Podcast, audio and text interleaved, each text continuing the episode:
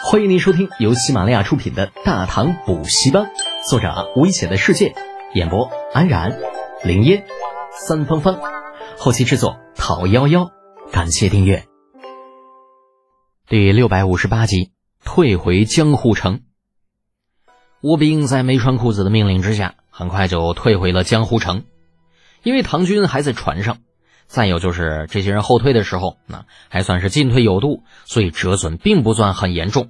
如果真的要说折损的话，也就是被那大炮轰炸住的时候啊，这被炸的兵马折损。倭兵退走之后，一众将领都望向了雷耀将军呐，这些个倭兵也太不经打了吧，就这么逃了？嗯，这些个小矮子也不过如此嘛，真是的，害得我们以为有多难呢。嘿，就被炮炸了这么几下，就就跑了。那将军呢？接下来咋整？众人很兴奋呐，雷耀却是神色平静。我们的大炮要把他们给打怕，自然是很容易的事情。不过你们若是觉得他们好对付，那就大错特错了。在临海城，这些个倭兵的手段，你们也是见识过的。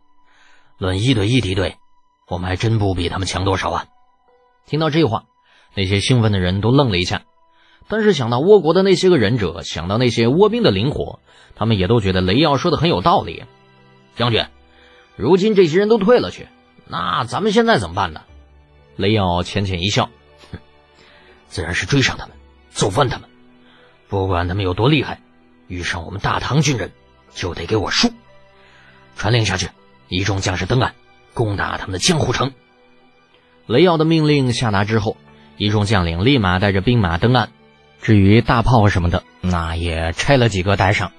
有这些东西，他们在攻城的时候肯定会方便很多的。唐军浩浩荡荡的来到了江湖城。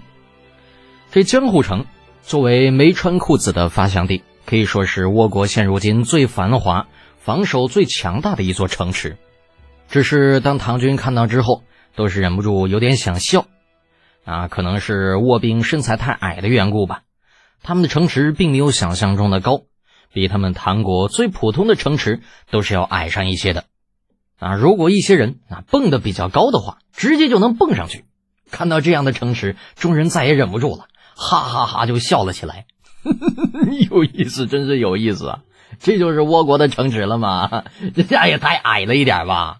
哼，也就比我家那墙头高了那么一丢丢。谁说不是呢？就这样的城楼也想拦住我们呢？哎呀，不自量力，实在是不自量力！要灭掉他们很容易啊。嗯，没错，揍死他们，让他们知道我们的厉害。大头兵们很兴奋啊，嚷嚷着就要动手。而他们这样嚷嚷着的时候，雷瑶又挥了挥手，发射。一声令下啊，大炮再一次轰炸了过去，轰隆隆，这声响在城楼处传开。那些倭兵顿时就有被炸死的，但是更多的倭兵啊，见机就退下了城楼。不过，就算他们退下了城楼，唐军也没有急着攻城，而是仍旧用大炮轰炸。这样轰炸了几轮之后，这倭国的城墙就被轰炸开了。啊，看到自家这城门都被轰炸开了，没穿裤子脸色变得极其难看。他简直不敢相信这都是真的。他最为自豪、最为自信的城池就这样被唐军给攻破了。他感觉有点受伤，啊，不应该说特别受伤。就自己的城池怎么就这样被破了呢？在唐军面前，这么不堪一击的吗？他的信心受到了很大的冲击，那种冲击甚至让他有些怀疑人生。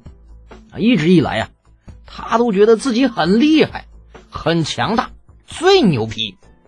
可是现在看来，这家伙跟大唐一比，那真的是差远了呀。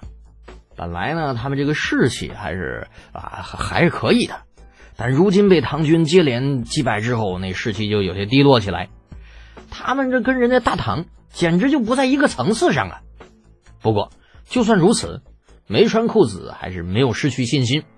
他作为倭国最厉害的将军，啊，自然是有其他人比不了的地方的，那就是不到最后绝不认输。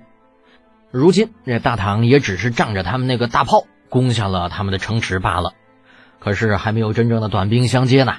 真正的短兵相接之后，唐军能是俺们的对手吗？啊，他不信。就真打起来的时候，你那大炮你有用吗？你没有用，对不对？再者了，浓缩的都是精华。哎，就俺们这些人虽然看着又矮又小，但是那骨骼密，长得瓷实啊。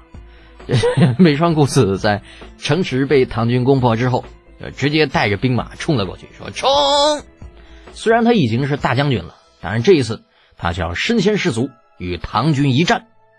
而看着那群小矮子杀过来的时候，啊，雷耀立马就喝道：“鸳鸯阵，准备！”很快，鸳鸯阵起，倭兵蜂拥过来，那最前面的很快就被狼筅给刺杀。啊，紧接着就是其他的兵马被火铳，亦或者是大刀给弄死，双方是你来我往，杀个不停。没过多久，唐军前面就死伤了一大批的倭兵，而唐军阵营这边，那因为鸳鸯阵配合的默契，所以并没有折损什么人。这双方杀的难解难分，但是确切的说，死的只是倭兵而已。这大唐的将士也不是说没有受伤的啊，那应该说真的是很少很少。此时啊。就连倭国的忍者都拿他们一点办法都没有。看到自己国家兵马的惨状之后，没穿裤子愤怒的吼叫着：“杀！”啊，他那些个兵马此时完全不要命的冲了上来。但是，就算他们都不要命的冲了过来，也是无法冲破唐国的鸳鸯阵。双方就这样不停的杀着，再杀着，血腥的味道越来越浓，越来越浓。倭国的兵马一个接一个倒下。双方从上午一直杀到了黄昏，啊，江户城这边早已是血流成河，尸横遍野了。很多将士杀的浑身都已经没有什么力气了，连手臂都有点发颤了。他们甚至都有些握不住刀了。但这个时候，不管是唐军还是倭兵，那都没有后退一步的意思。他们都很清楚，面对如今这样的情况，他们全都靠着一口气来杀的。一旦这一口气溃掉了，那他们就会失去这场战争。当然，倭兵之所以还能够支撑，全靠他们的人数来支撑的。不过，在这样的厮杀之下，人数多也是占据优势的。只要他们没有溃败，就这样一直杀下去，那唐军就是杀他们也能杀得手软呢。双方就这样一直厮杀，黄昏之后，这战事才终于出现了转机。本集播讲完毕，安然感谢您的支持。